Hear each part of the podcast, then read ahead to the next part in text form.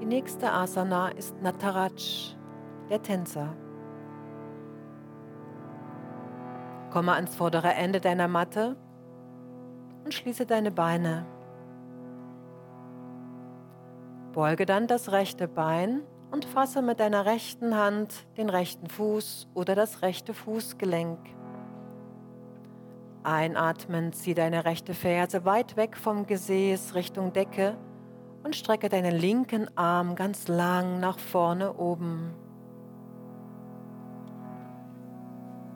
Der König des Tanzes heißt Shiva. Wir sind nicht der Tänzer, wir sind Teil des Tanzes. Immerzu in Bewegung, mal wackelig und mal stabil und ausbalanciert. Nataraja, Nataraja, Nataraja, Nataraja.